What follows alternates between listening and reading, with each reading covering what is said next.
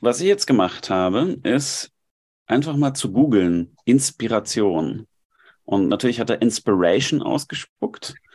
Und die Dictionary definition is the process of being mentally stimulated to do or feel something, especially to do something creative. Und das finde ich lustig, ähm, weil da ja ähm, das Brutale der Inspiration, das Abartige und das Esoterische völlig raus ist. Also mentally stimulated, das bin ich auch, wenn ich einen Kaffee getrunken habe. Aber Inspiratio als äh, sagen Hineinhauchen von Seele oder Hineinhauchen von Geist, also griechisch Enthusiasmos, also eine Eingottung, ist eigentlich ja nochmal was ganz anderes. Und äh, ich höre das aber auch, wenn Leute sagen, sind inspiriert oder ist inspirierend. Äh, für mich hat das immer was ähm, Invasives äh, oder was, ja, im Grunde überwältigendes. Denn wenn ich inspiriert bin, dann ist der Geist in mich gefahren oder eben im Griechischen sogar der Gott. Das passiert mir sehr selten. Äh, ich weiß nicht, ob überhaupt. Äh, aber ich finde diese äh, Runterkochung so interessant, dass man Inspiration ähm, so versteht, dass es einfach nur mentally stimulated ist. Also der Begriffsinhalt ist eigentlich verloren gegangen, hat sich wahnsinnig abgeschwächt. Dafür sind jetzt alle inspiriert und äh, alles ist inspirierend und ähm, man entkommt dem kaum mehr. Äh, ist, ist fast eine Minimalvoraussetzung dafür, dass irgendwas interessant ist, dass es inspirierend ist, oder? Ja, schon. Würde ich schon sagen. Also mit Blick auch auf Pfingsten, das da bald kommt, ja, äh, ist quasi das richtige Thema. Nur, äh, dass es jetzt sozusagen äh, um ein Community Building geht auf der Ebene von äh, Häkeldeckenmustern, äh, bestimmten Tiernahrungsformaten oder auch äh, bestimmten Bonbons, äh, die man irgendwie aus dem Nichts aufgreift und dann mhm. kolportiert.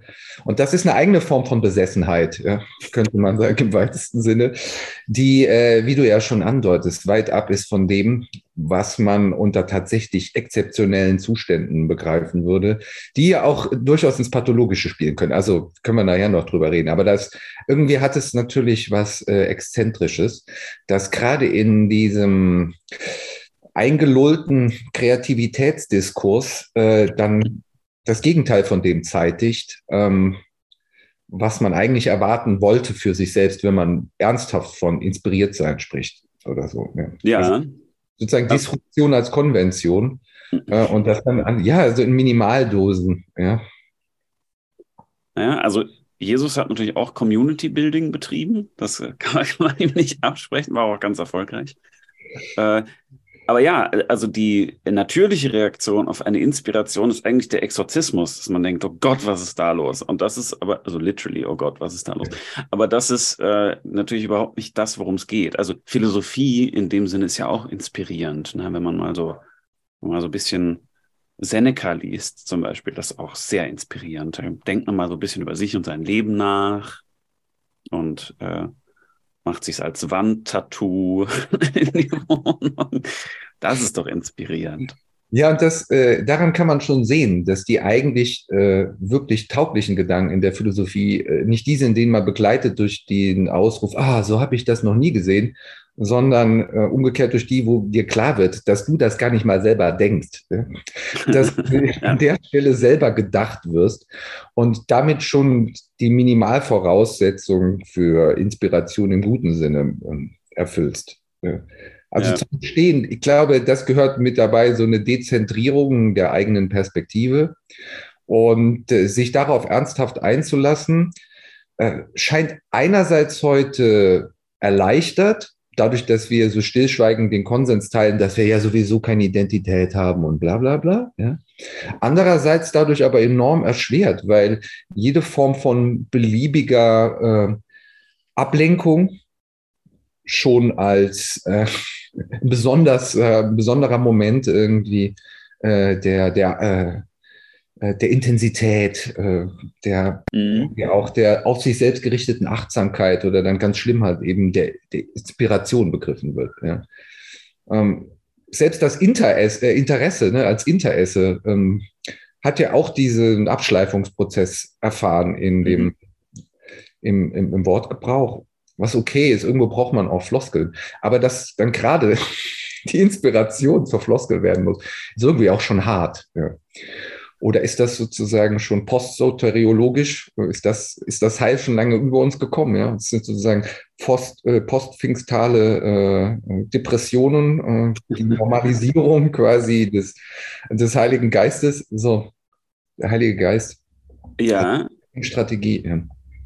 ja du meinst, äh, es ist kundenfreundlicher geworden. Und nachdem man sozusagen das Main Event schon hatte, kann man jetzt ein bisschen auch verteilen. Also auch begrifflich, dass es runtergekocht ist. Ja, ich frage mich, wo der, wo das Bedürfnis nach Inspiration herkommt. Also die, die Assoziation ist ja auch mit dem Künstlerischen sehr stark. Die Künstler sind inspiriert. Manchmal gibt es vielleicht auch inspirierte Wissenschaftlerinnen und Wissenschaftler oder so, aber die Assoziation scheint doch vor allem mit, mit dem Künstlerischen zu sein. Und äh, ja, oder mit dem Existenziellen, dass man inspiriert ist, mal wieder was Neues auszuprobieren, also eine neue, eine neue Nudelmarke auszuprobieren oder so. Äh, also woher kommt, woher kommt das Bedürfnis danach, den Alltag ähm, so aufzuladen? Äh, mit was, was eigentlich eher bedrohlich ist und eine absolute Ausnahme und eben auch, wie du sagst, also ähm, ein verdrängt aus sich selbst quasi. Das ist was, wo man übernommen wird. Das ist nichts, wo ein, eine Agentin oder ein Agent autonom sich selbst entfaltet und irgendwie performant ist, sondern es schlägt in einen ein oder es dringt in einen ein und es denkt in einem. Das ist natürlich jetzt nicht mehr gemeint mit Inspiration, aber irgendwo kommt es doch daher. Und warum ist das so eingewandert in den Alltag? Also ich glaube erstmal, weil man äh, keinen Alltag haben möchte. Das ist äh, der Alltag spätkapitalistischer Systeme, äh, dass es sowas gar nicht geben darf, äh, wie quasi wiederkehrende Routinen, die nicht sich selbst vorgaukeln, dass sie zugleich disruptiv sind. Sozusagen mhm. die ewige Wiederkehr des Disruptiven äh, bis sozusagen in die Minimalskalierung hinein. Ja? Ähm, und zum anderen, wenn man dann schon sich eingestehen muss, dass es sowas gibt wie einen Alltag, dann ist es vielleicht auch die nicht ganz abwege Erfahrung, dass man ja selbst auch eine Form von Medium ist. In, mhm. Gerade in der Vernetzung, wenn man das halt eben auch mal als eine tatsächliche Verschaltung begreift, die es halt eben auch bedeutet, und dabei auch so eine Art Durchreiche ist, äh, nicht nur für Memes ja, oder schlechte äh, Bildwitze, ähm, sondern äh, tatsächlich für Gedanken, Emotionen. Also die ganze Frage der Formatierung der Massengesellschaft durch ihre Medien. Ja? Also was auch mal Sloterdijk schön äh, äh, dargestellt hat, die Frage der Massenhysterie, wie ist das überhaupt möglich? Ja? Also wie kriegt man das zu Wege ähm, auf so eine telepräsente Art? Ja? Und dann braucht es tatsächlich Medien, die die Medien äh, verschalten, um da was durchfahren zu lassen, äh, durchschießen zu lassen. Mhm. Ja, Impulse. Aber das wird eben nicht mehr als sakral verstanden, quasi als der Moment, ähm, in dem jetzt andere Offenbarungsdimensionen entstehen. Klar, das kann man natürlich jetzt auch äh, durch Drogen induzieren oder durch anderweitig eingehegte Zustände, die ja auch dann mittlerweile schon marktfähig sind, nicht nur in den Niederlanden, und äh, damit zu verfahren. Aber dann gibt es auch diese eher runterregulierten Erfahrungen, die doch deutlich machen, dass viele der Dinge, mit denen wir uns beschäftigen, natürlich gerade keine originären Schöpfungen sind. Ja, und man trotzdem als Medium fungiert. Ja, also was ich äh, mhm.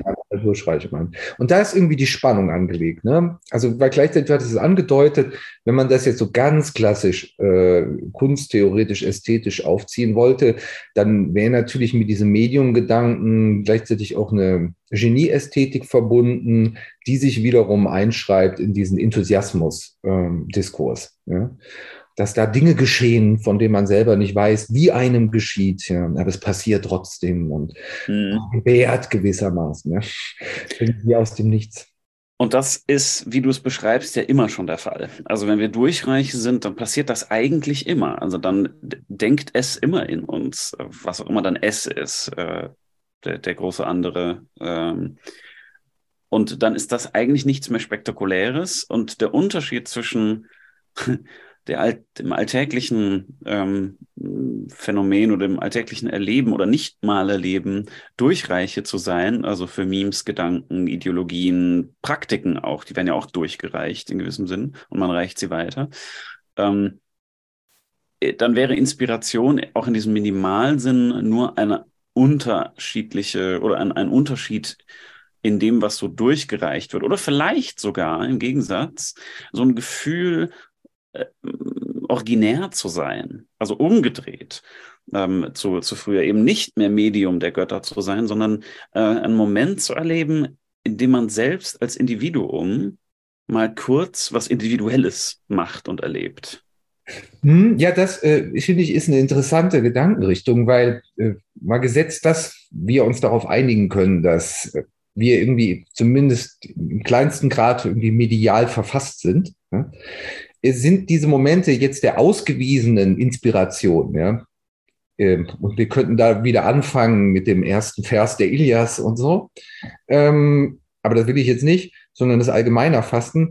Könnten wir feststellen, dass das die Momente sind, wo wir uns als diese Medien nicht nur gewahr werden, sondern als diese Medien erleben. Und das passiert ja dann paradoxerweise dadurch, dass gerade diese exzeptionelle Erfahrung irgendwie plötzlich fassbar wird in einer Gestalt, die projiziert ist. Also sagen wir Götter, Musen oder sonst irgendwas. Ne? Es ist, es ist anders gesagt, man, man begegnet sich selber in seiner Medialität durch das, was einem entgegentritt, als das, was einem eingibt, was man dann quasi ausgibt. Unterdessen wir sonst eigentlich immer so blind vor uns hin prozessieren als Medien, könnte man behaupten. Ja? Mhm. Also es ist wie so selbst, also in diesem Sinne wäre dann natürlich auch, äh, wow, äh, Begeisterung, äh, die Selbstbegegnung tada, äh, des Geistes.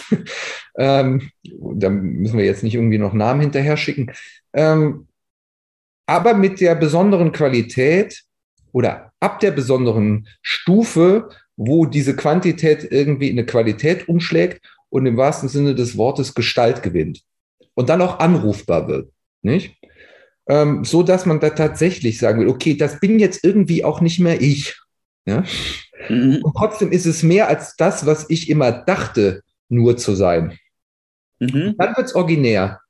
Also zu sehen, dass man quasi äh, nicht der Ursprung selber ist, ja, aber das, was entspringt unmittelbar äh, aus dem. Und diese Selbstbegegnung scheint ja auch das zu sein, was dann in diesem Minimalbegriff der Stimulation noch drin zu sein scheint. Also die äh, Vorstellung, dass Inspiration mentally stimulating ist, fasst ja zumindest diese Selbstbegegnung. Denn ähm, in der Stimulation begegnet man sich ja als oder wird sich fühlbar als was auch immer. Also wenn es eine mentale sein soll, als Geistwesen oder eben auch als, als leibliches Wesen oder so. Also mhm. Stimulation ist die Möglichkeit, ähm, dass man sich selbst irgendwie erlebt, im Unterschied zu dem Modus, in dem man naja, quasi in Trance eben bloße Durchreiche ist oder bloße, ja, irgendwie mechanisch sowas vor sich hin tut. Also das scheint wichtig zu sein, Selbstbegegnung, aber im Modus der Fremdheit oder Andersheit vielleicht auch. Ja, so als Autoaffektion gewissermaßen. Mhm. So als ob das Medium sich selber begreifen lernt. Ne? Mir fällt natürlich jetzt sofort in die Marshall McLuhan ein, ja, the medium is the message oder the medium is a massage, äh, wenn man es schon wenn wir es schon äh, mit, dem, mit der Berührung, der Selbstberührung zu tun haben. Aber der Witz dabei ist ja immer, ähm, also das scheint mir evident, äh, wobei ich, ich mir nicht sicher bin, ob das irgendwo, müsste eigentlich irgendwo stehen, aber ich meine, der ist halt irgendwie konvertit. Ja? Mhm. Du kannst nicht irgendwie dann äh, überzeugter Christ sein, diesen Satz prägen und damit nicht Jesus meinen. Ja, also the medium is the message, ja. Also da gibt es irgendwie so ein absolutes Prinzip, das ist äh, transzendent, damit kannst du nichts anfangen. Und die Botschaft, ja, äh, Gott Vater, und die Botschaft ist, dass es als Medium selber jetzt da ist. Ja? Das heißt dann halt äh, zweite Person Gottes, Christus. Ja? Und die dritte Person ist diese Einsicht selber, ja, dass das Medium die Botschaft ist. Und das ist die Botschaft. Also der Heilige Geist. Ja, ja, das ist sozusagen das Evangelium. Ja? Und äh, an diesem Punkt schließt sich das zu, zu so einem Kreis. der die ganze Frage des Mediums äh, nochmal äh, anders verhandelt. Ja. Gerade wenn es äh, darum geht, mit Marshall McLuhan die spezifische Qualität irgendwie sogenannter neuer Medien, also die nunmehr jetzt schon seit 40 Jahren neue Medien sind äh, oder auch schon nicht mehr altneue Medien, äh, in ihrer Psychodynamik, die gekoppelt ist an eine Gruppendynamik, verständlich zu machen. Ja. Mhm. Da könnte quasi was dran äh, hängen und auch verständlich machen, wie da sich das Medium gewissermaßen selber begegnet. Oder wie in diesem Medium, ja, Imitatio Christi, sorry. Diskurs drin, äh, in so einer Imitatio Christi. Und das ist ja interessant, etwa, äh, ähm, wenn du das mal verfolgst, wenn du die Imitatio Christi von Thomas von Kempten liest, so, äh, da geht es ja ums Leerwerden einfach nur. Ne? Äh, sich wirklich einfach nur zum Instrument machen. Das heißt letztlich sich zu einem widerstandslosen Medium, das seine Materialität, seinen Materialitätswiderstand gewissermaßen auf möglichst null runterbringt, mhm. um quasi keinen Reibungswiderstand äh, äh, als Durchreiche zu bilden. Da habe ich eine kleine etymologische Brücke, äh, die, die du mir jetzt erlaubst zu bauen, ähm, zumindest als, als Ausflug. Was heißt äh, Lea auf Lateinisch? Naja, Vanus. Und ähm, das ist die Wurzel, oder das äh, hat zusammen mit einem Ausdruck eine Wurzel, äh, der in dieselbe Richtung geht. Ähm, sonst wäre es ja nicht dieselbe Wurzel, nämlich äh, Wahnsinn. Wahnsinn heißt leerer Sinn. Also nicht von Wahn, weil Wahn heißt so viel wie Hoffnung, äh, sondern der Wahnwitz ist sozusagen der leere, der leere Geist. Also das, äh, insofern äh, ist Wahnsinn als leerer Gedankenraum eine Voraussetzung dafür, dass da was rein kann. Mhm. Also Inspiration und Wahnsinn, wenn man das so wörtlich versteht, äh, scheinen in einem äh, Bedingungsverhältnis zu stehen, äh, lustigerweise. Ähm, was also gar nicht damit zu tun hat, dass man auf irgendwas hofft, was nicht eintritt. Das, das wäre der Wahn im Sinne auch des Wähnens, also des Ahnens und des, des Kommensehens, was dann eben ähm, eine Täuschung sein kann, sondern Wahnwitz im Sinne der Lehre. Genau das, also sich leer zu machen von allem, heißt sozusagen wahnsinnig zu werden, ähm, im wahrsten Sinne des Wortes. Und dann kann die Inspiration kommen. Und äh, das ist ja, eine, mal sagen, auch eine gängige Verbindung, ähm, dass man irgendwelche, wie du es ja schon äh, erwähnt hast, Achtsamkeitspraktiken oder auch Meditation, die auch was damit zu tun haben, dass man irgendwie leer wird und dass man zumindest ähm, die eigene Fülle sieht und sie dann weiterziehen lässt oder so. Ähm, dass das ja benutzt wird, um auf neue Inspirationen zu kommen, mhm.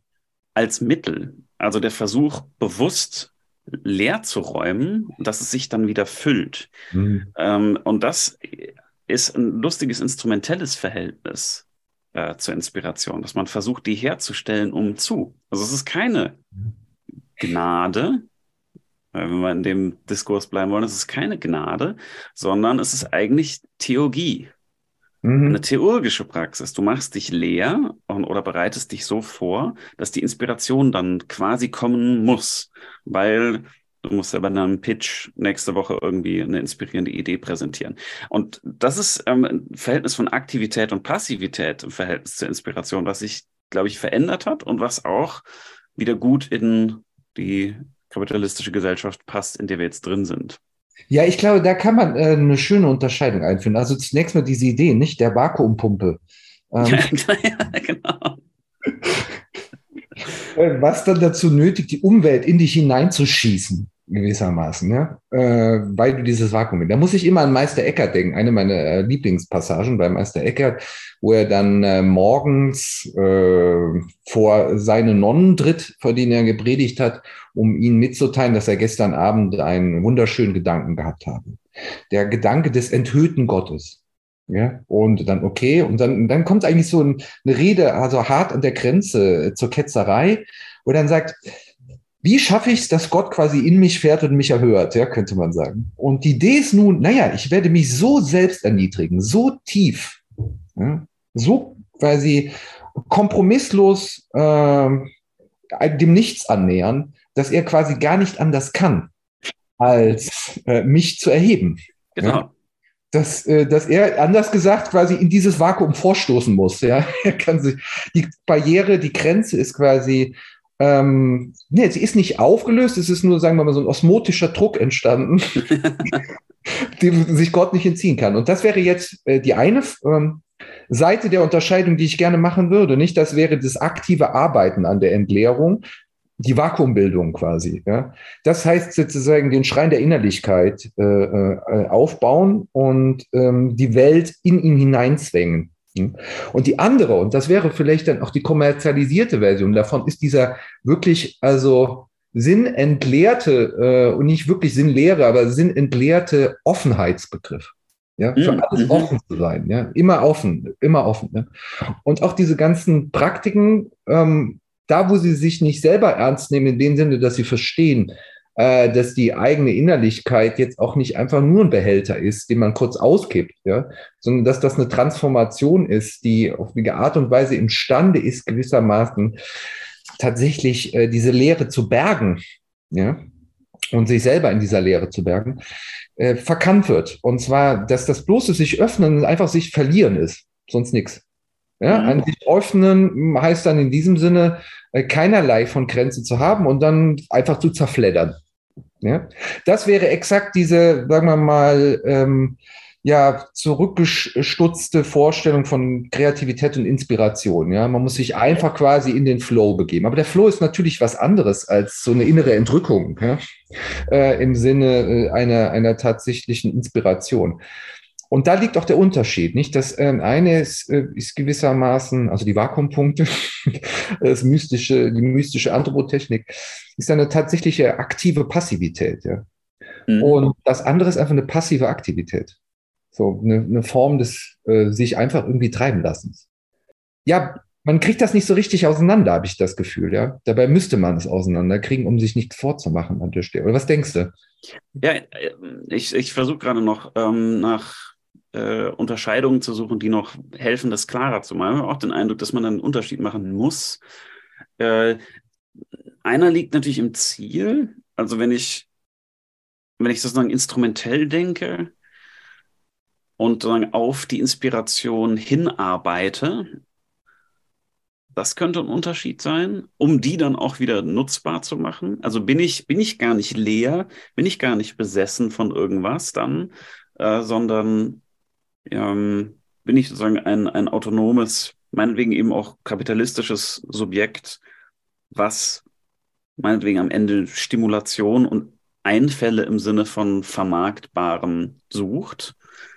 Und zwar aktiv sucht und ähm, auch dieses Ziel gar nicht aufgibt. Das heißt also eine, eine Inspiration nur als, als Mittel und auch nur im Rahmen von. Also die, die Lehre, die da erzeugt wird, ist ja wirklich nur also ein Vakuumpumpe ist ein gutes Beispiel. Die Lehre, die da erzeugt wird, ist ja nur eine in einem Rahmen, der sich nicht verändert.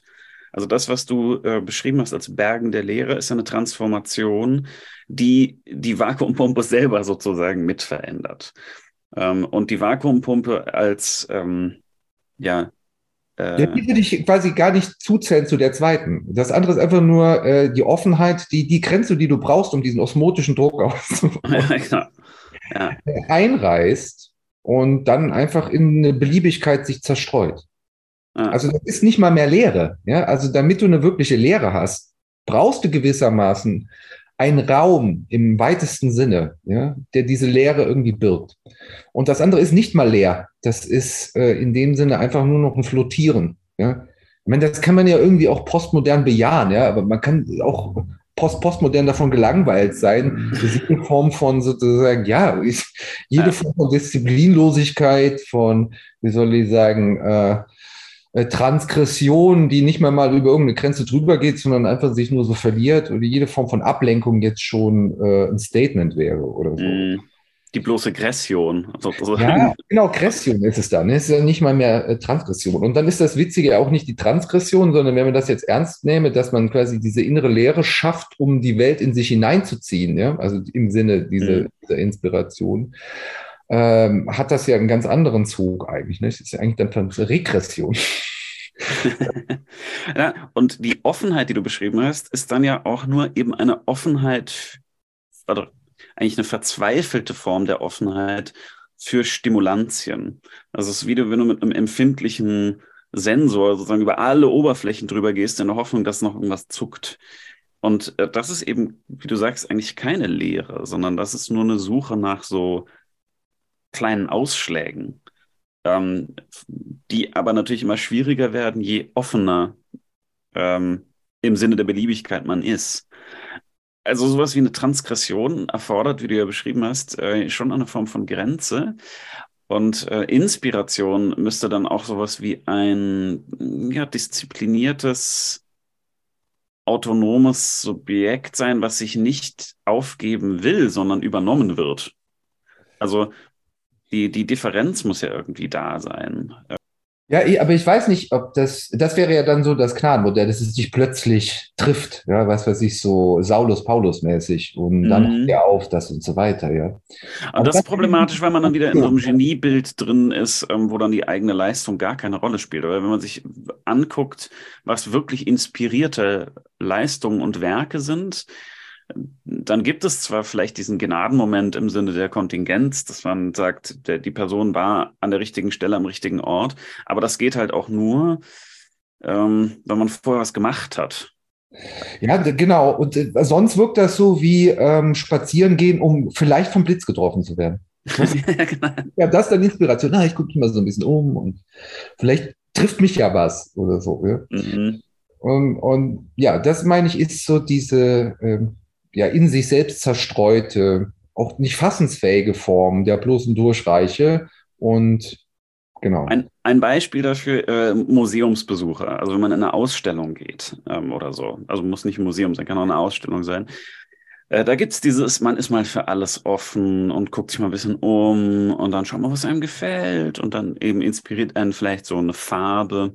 Und also ich bin jetzt sehr polemisch, inspiriert eine Farbe auf einem Bild irgendwie das Badezimmer neu zu streichen oder so. So, das ja. so, ne? so sowas, sowas meinst du mit so einer Offenheit und so. Ja. Aber es gibt ja Momente der Inspiration auch im harten Sinne in Ausstellungen, ja. dass man vor irgendwas steht und getroffen wird. Also ich bin nicht so der Typ für diese Kunstform, deshalb bin ich, muss ich ganz ehrlich sagen, eher der, ich bin mal offen und gucke mir es an und überlege mir, was würde ich mir ins Wohnzimmer hängen, weil mich visuelle Kunst nicht so trifft.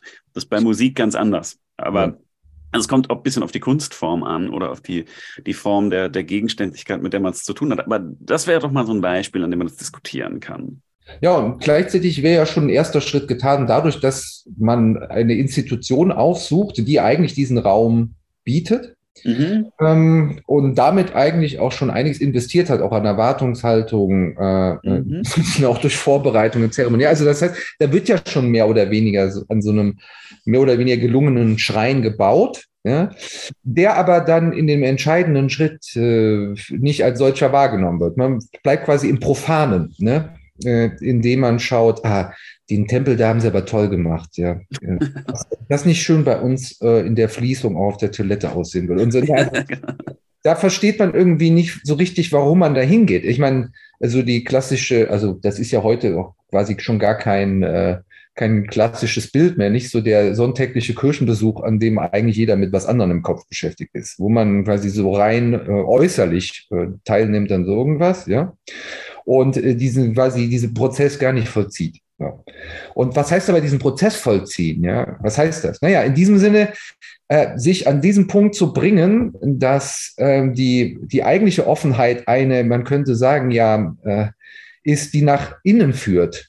Ja? Also es ist, man geht in diesen Raum rein, um ihn mehr oder weniger von der Erfahrung her implodieren zu lassen in der, äh, in der eigenen Innerlichkeit. Ja? Und es geht nicht darum, sein, sein, seine Persönlichkeit explodieren zu lassen und sich in der Welt zu zerstreuen oder so. Ne? Das wäre vielleicht auch noch so eine Gegenüberstellung, die da funktioniert.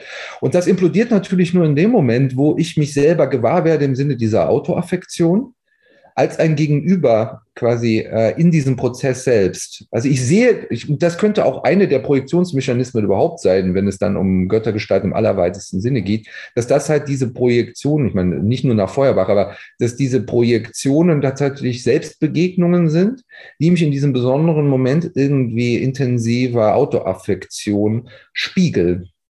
Mhm. Und quasi mich mir selber tatsächlich begegnen lassen, weil das ist, das bleibt halt dabei. Es braucht quasi diese, äh, die innere Lehre als solche ist dann tatsächlich nichts mehr. Ich meine, da gibt's vielleicht auch Dimensionen, äh, die dann natürlich vielleicht auch nur durch meditative Praktiken und einen Lebenswandel von 20 Jahren an sowas heranführen, was dann meinetwegen nochmal ein ganz anderer Grad von Erleuchtung ist oder sonst irgendwas. Aber die ersten Stufen, äh, da, darüber kann ich nicht reden, ne?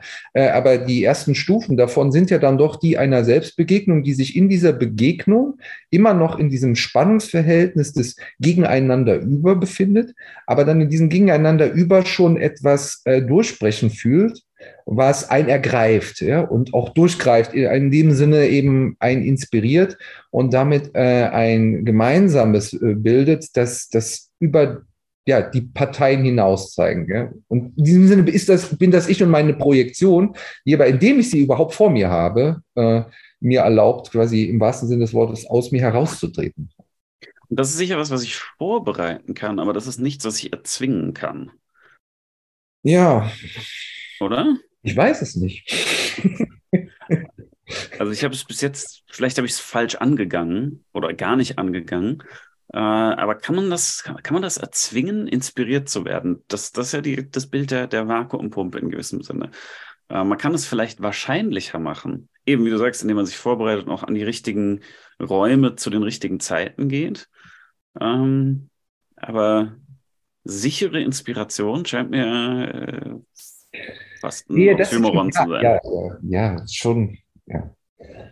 Hm, gleichzeitig hast du von Theologie gesprochen und so. Ne? Genau. Das ist ja irgendwie der Witz dann. Alle sozusagen jener Denkgebäude, Denkweisen, Denkpraktiken, die sich nicht auf das Auseinanderklamüsern von ähm, logischen Details beschränken wollen. Also all das, was dann der metaphysische Überschuss ist, ja, ja am Schluss auch diesen Zug haben, äh, diesen theologischen Zug. Ähm, ich glaube nicht nur der Platonismus, sondern da geht es dann tatsächlich darum, das Denken selber als eine Form von Medium zu begreifen, in dem Dinge geschehen können und Gestalt gewinnen, die, die über die Wahrnehmung alleine äh, nicht gegeben sind. Oder so. Da geht irgendwie was auf, keine Ahnung. Ja. Mhm. Jetzt mal so äh, behaupten und vielleicht auch damit komplett falsch liegen oder mich selber ausbuten, aber zumindest ist das ein gewisser Reiz, der, äh, der dabei vorhanden bleibt. Und es ist natürlich aus einem gewissen Sinne, ernster kann man das Denken gar nicht nehmen, ne? als genau äh, darin das eigentliche Medium und gleichzeitig Material zu begreifen, aus dem man Götter schafft. Ja? Also mhm. Theologie halt, ja. Der genau, Theologie im allerwörtlichsten Sinn als Götter ja. schaffen, aber eben auch als Praxis, die Götter, die es gibt, zu rufen. Also es gibt ja. gibt ja dann eventuell keinen Unterschied mehr zwischen erschaffen und finden oder erschaffen und begegnen. Ja, erfinden. Ähm, ja. Erfinden, genau, der, das, das bricht dann irgendwann zusammen. Was aber bedeuten würde, dass äh, so Sachen wie Lesen, Schreiben und Diskutieren, so dieses tägliche Brot das vermeintlich tägliche Brot auch der, der Akademie im Grunde diese Unterseite hat oder diese, diesen, diesen Schatten. Man kann das natürlich völlig trocken betreiben und auch sehr uninspiriert, selbstverständlich. Ähm, aber es kann auch diesem, diese Seite haben. Es kann einem begegnen, äh, andererseits glaube ich, wenn man das ausschließt, also wenn man das nur als 9-to-5-Job begreift und auf eine bestimmte Art und Weise praktiziert, dann wird einem das nie begegnen. Also man kann das ausschließen, diese Form der Inspiration. Äh, das schon. Ähm, und andersrum ja, kann man sie eben suchen. Und dann wird das, das kann, glaube ich, auch in gewissem Sinne auf eine sehr trockene Art passieren, eben theurgisch. Ähm, denn man kann ja trocken schreiben und wenig trocken denken oder das, was man dabei erlebt, kann anders sein als das, was sozusagen auf der Seite steht. Ich denke mhm. jetzt ein bisschen an Wittgenstein, ähm, mhm. den, den habe ich da im Kopf. Ähm, und das sind die theologische Praktiken, heißt dann eben nicht mehr, man holt sich irgendwie Ziegenblut und sagt 30 Mal den geheimen, geheimen Götternamen, äh, sondern na, man schreibt irgendwas. Und man erschreibt sich diese Form also nicht so rum, dass man sagt, oh, ich bin inspiriert und jetzt schreibe ich irgendwas, sondern im Schreiben kann es zu so einem Enthusiasmus kommen. Mhm. So ein nüchterner Rausch gewissermaßen. Ja, genau. Ja. Nüchterne Ekstase.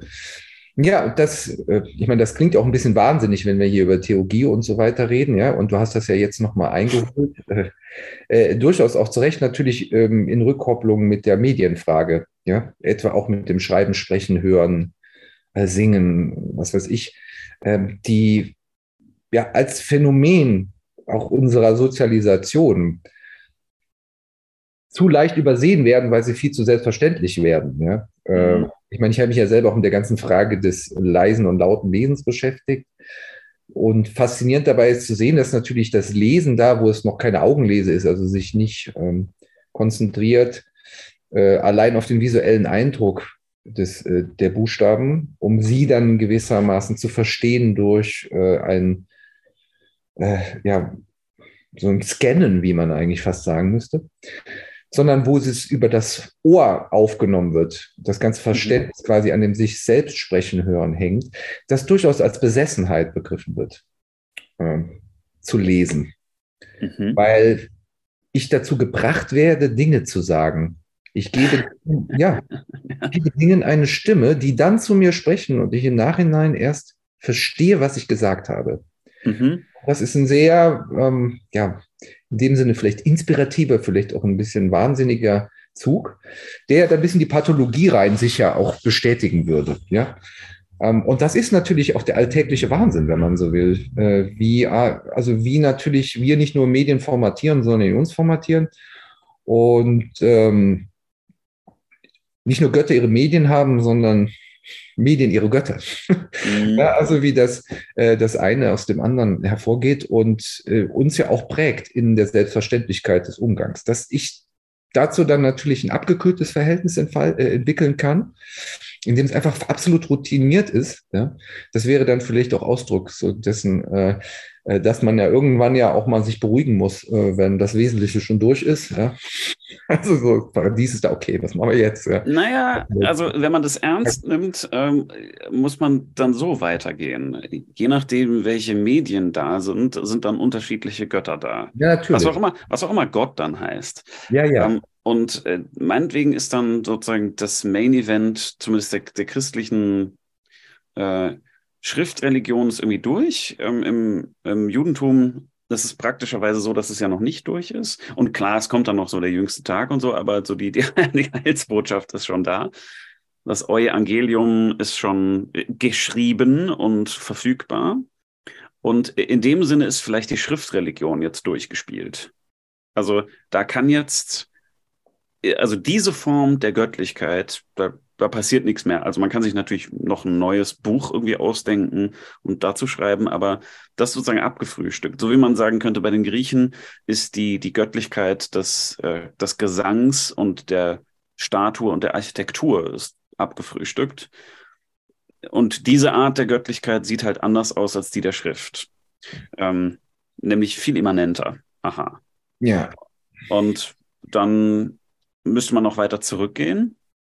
Ja, du, oder weiter da vorne. Also genau. Das ist ja genau McLuhans Punkt, nicht? Also das Ende der Schriftkultur. Und das ist ja auch eine Debatte, die jetzt auch schon seit Mitte der, äh, ja, oder ja, eigentlich seit Mitte des 20. Jahrhunderts mhm. äh, sozusagen, da geht es um äh, sekundäre Oralität äh, in dem Versuch einzufangen, was die neuen Bildmedien mit Blick auf äh, quasi die, also jetzt sekundäre Oralität, das Radio natürlich, äh, das dann thematisiert wird und dann die Entstehung der neuen Bildkulturen schafft auch nochmal eine andere Form von äh, Intuition ähm, und kriegt dann heute dann schon wieder so einen Zug in, in Overkill. Aber genau das ist diese, die eigentliche Message von äh, McLuhan, dass da quasi ein neues Zeitalter anbricht. Ja, ja aber er, er betrachtet das ja nicht aus theogonischer Sicht explizit. So, also, naja, also ist ja klar, auch wenn du da wieder den katholischen Background äh, zugrunde legst, dann erstens mal forget it sola scriptura. Und ist das natürlich äh, das Gesetz erfüllen, ne? weil gleichzeitig die digitalen Medien ja jetzt nicht schriftlos sind, mhm. sondern sie werden gewissermaßen erfüllt. Also dieses Gesetz wird erfüllt. Ja? Also These, äh, Entschuldigung, äh, Typus, Antitypus. Ja? Mhm in diesem Sinne. Und äh, für ihn war das gebongt, dass er da ein neues Universum äh, aufzieht. Ja. Und äh, witzigerweise hat er das auch schon bei Heidegger äh, angelegt gesehen. Und das, was dann auch die ganze Begeisterung der Medientheorie, also wirkliche Begeisterung der Medientheorie äh, ausmacht, da bist du ja doch bei Kittler genau wieder auf der Linie, dass es genau um diese äh, Theopoesie, Theologie des Medialen geht, als die eigentliche Pointe dessen, was passiert. oder so. Ja, aber das wäre eben Begeisterungsbegriff, Inspirationsbegriff, äh, Enthusiasmusbegriff, der äh, sich auf das ewig alte Spiel einlässt, sich zu fragen, ähm, wie man eigentlich gegenübertritt, äh, wenn man quasi oder wen man anruft, mhm. Wenn man von Göttern spricht. Ich meine, das Traurige ist ja an der Debatte, dass es ist ja absolut klar eigentlich, dass wenn wir Gott sagen, auch aus begrifflich driftigen Gründen keine Ahnung haben, was wir damit meinen. Aber es einfach so eine Systemstelle ist, äh, die jetzt so ein bisschen verstaubt in der Ecke, also ne, so ein bisschen mhm. aus, ganz viele Paravents davor und äh, keine Ahnung. Und wenn man das so beiseite räumt, ist das ja aber eigentlich der interessanteste, das ist sozusagen der Implosionspunkt äh, des eigenen Bewusstseins und ähm, irgendwie dieser Welt, ja, irgendwie so der blinde Fleck des ganzen Zusammenhangs. Und Medien sind quasi wie Zeremonien, den, äh, diesen blinden Fleck äh, in Szene zu setzen ja, oder ihn sozusagen auf andere Art und Weise auszuspiegeln. Ja, ja, ja und so, egal, ob man ihn jetzt Gott nennt oder nicht, aber das ist die, ja. die Gottesfunktion. Das heißt, was wir, was wir eigentlich ja, machen, genau. Ist äh, suchen, wie sehen die neuen Götter und Göttinnen und Gottheiten eigentlich aus? Also wie wird da was in Szene gesetzt, ähm, jenseits der Schriftlichkeit sozusagen? Ja. Und das Interessante dabei ist, dass man das ja eigentlich die letzten, ja, soll man sagen, Jahrzehnte vor allen Dingen immer nur als, als kritisches Unternehmen begriffen hat. Ja? Also mhm. zu zeigen, dass es Projektion ist. Aber ich, was, was für ein Wunder ist eine Projektion eigentlich? ja, was passiert da? Also, come on. Ähm, was ist das? Und wenn das eben nicht diese marginale äh, Coping-Strategie mit der Welt ist, sondern im Mimesis-Begriff eigentlich die, der Anfang äh, jeden Weltverhältnisses beim Kind angefangen, ja, dann ist die Projektion natürlich gerade das, was uns gewissermaßen einrichtet in unserer Lebenswelt. So. Und dabei dann Projektionen hervorzubringen, die wiederum als Götter oder was auch immer oder Göttin oder was auch immer bezeichnet werden, markiert ja eine ganz eigene Qualität dieser projektiven Energie und ein in, in Tuchfühlung kommen mit äh, genau diesen Dimensionen, die sich ja scheinbar als intensive Sinnverdichtungen wahrnehmen lassen. Keine Ahnung. Ja? Und mhm. die ja mal seit Jahrtausenden äh, auch die, das Geschick irgendwie der Menschen prägt. Also ich meine, man kann viel über das Ende der Religion reden, aber ist ja auch, gleichzeitig hat das auch was sehr Lächerliches, weil ähm, ich meine, es ist, also wo wäre sie wirklich weg? Und ich meine, ja, ja Alltag ist auch religiös. Ich gucke einfach, also natürlich gibt es in dem Sinne viel Atheismus, ja, okay. So, ähm, aber so viel, dass man so tun würde, als ob da irgendwas erledigt wäre. nee. Naja, also ich meine, die, die Rede von der, die, die Rede von der Inspiration ähm, zeigt ja, dass da, äh, sagen, dass das also, und ich will nicht das Spirituelle im Sinne jetzt, das ja. neue Pagan und keine Ahnung, oder darauf will ich nicht raus, sondern dass das Spirituelle im Sinne des Geistigen jetzt nicht abgefrühstückt ist. Und ja. ähm, wenn, wenn sowas wie Inspiration wirklich mehr ist als, und meine auch noch ein bisschen mehr, als die Tasse Kaffee. Vielleicht ist sogar die Tasse, Tasse Kaffee sozusagen so eine minimale Selbstbegegnung mit dem Geistigen.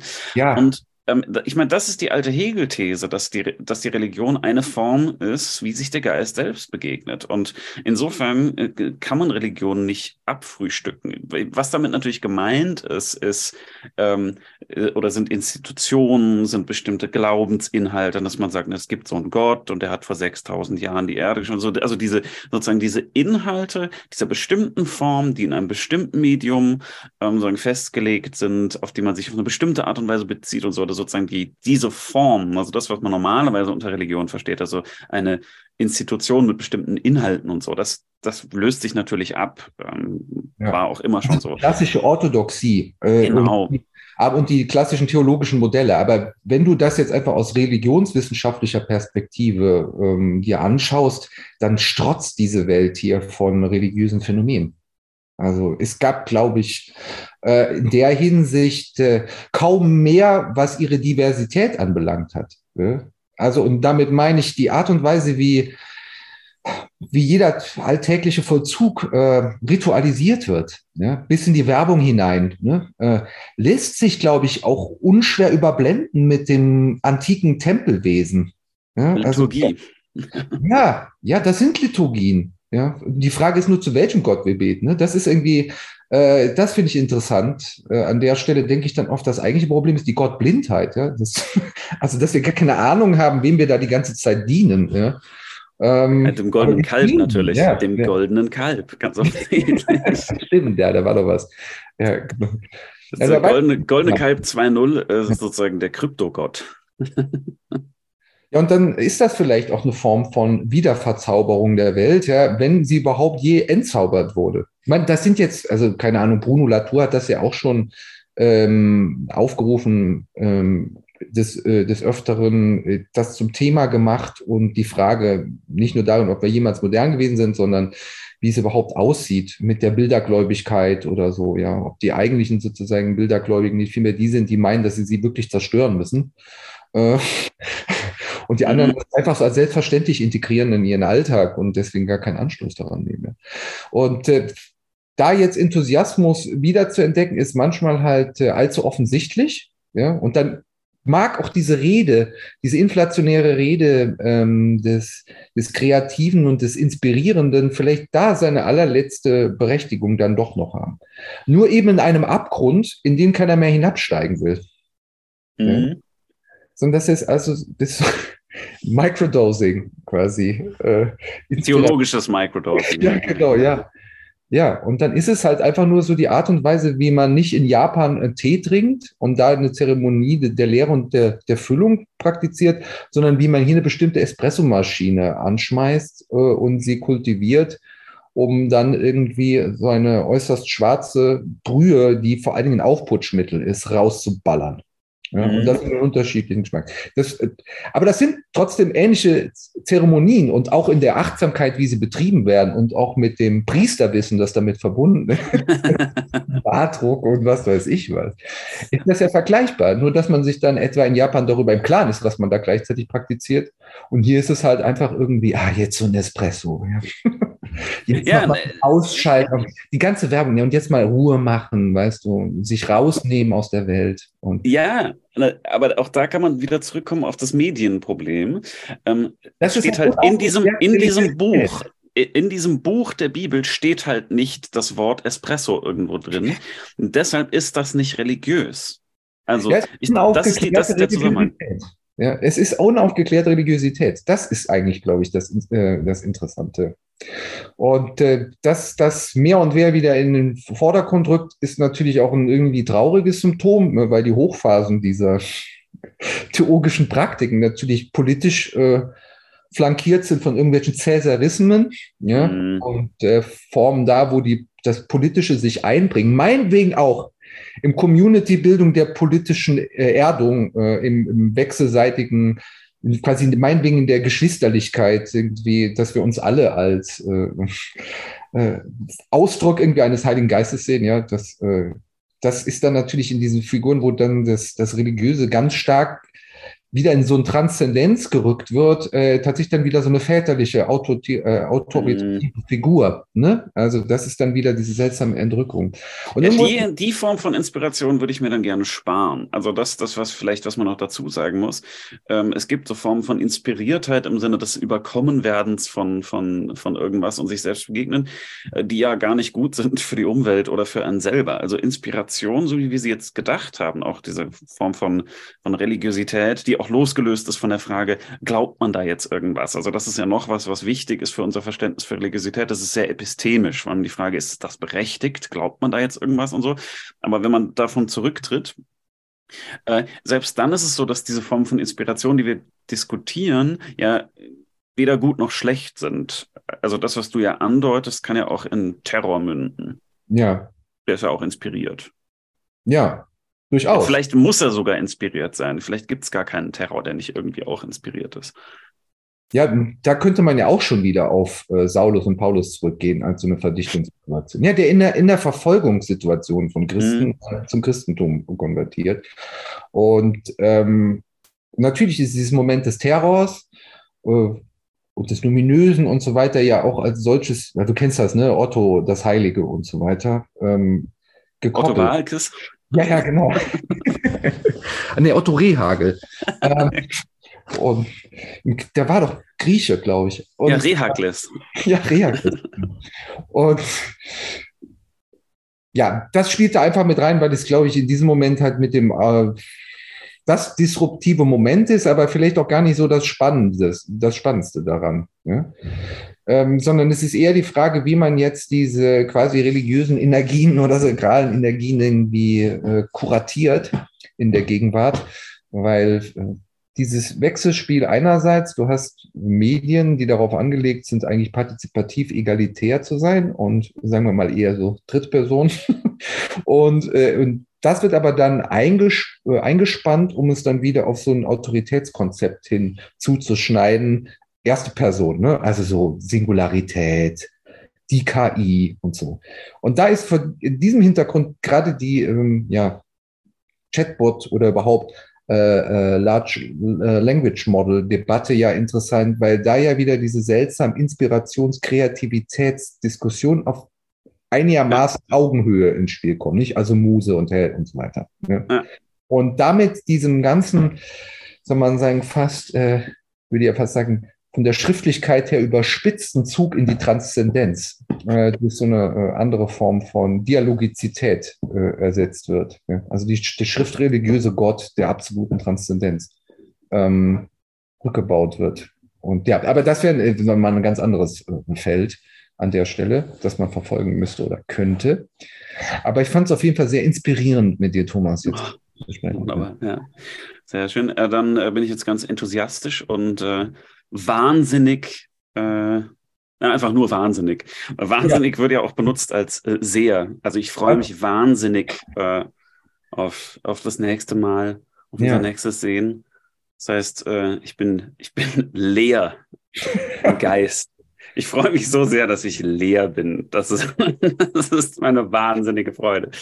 Ja, sehr schön. Äh, mit diesen inspirierenden Worten. Ja sagen wir Ciao an all unsere kreativen Hörer.